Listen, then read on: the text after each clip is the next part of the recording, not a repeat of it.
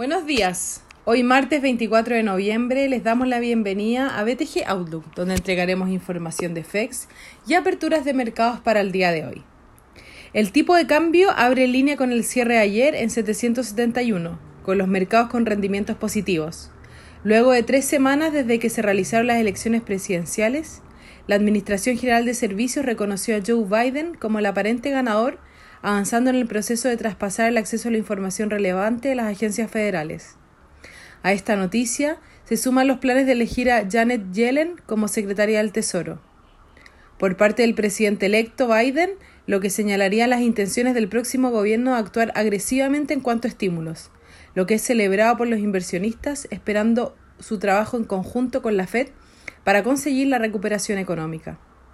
El Eurostock 50 sube más 1,11% y los futuros en Estados Unidos anticipan una apertura positiva. Por su parte, en Asia los mercados cerraron mixtos, con el CSI retrocediendo un menos 0,61%, mientras que el Hang Seng subió un más 0,39% y el Nikkei un más 2,50%.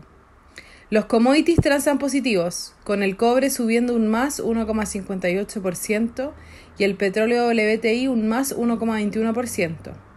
La moneda estadounidense a través del dólar index se deprecia en menos 0,28%. Por su parte, la tasa del bono al tesoro de 10 años se encuentra en 0,86%, transando en línea con el cierre de ayer.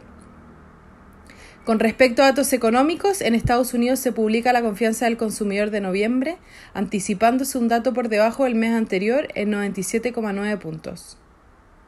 El tipo de cambio opera en 769 hasta ahora, con las monedas emergentes apreciándose y el cobre positivo.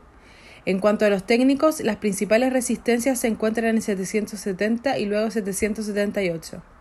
Por su parte, a la baja los principales soportes se encuentran en 768 y luego en 763.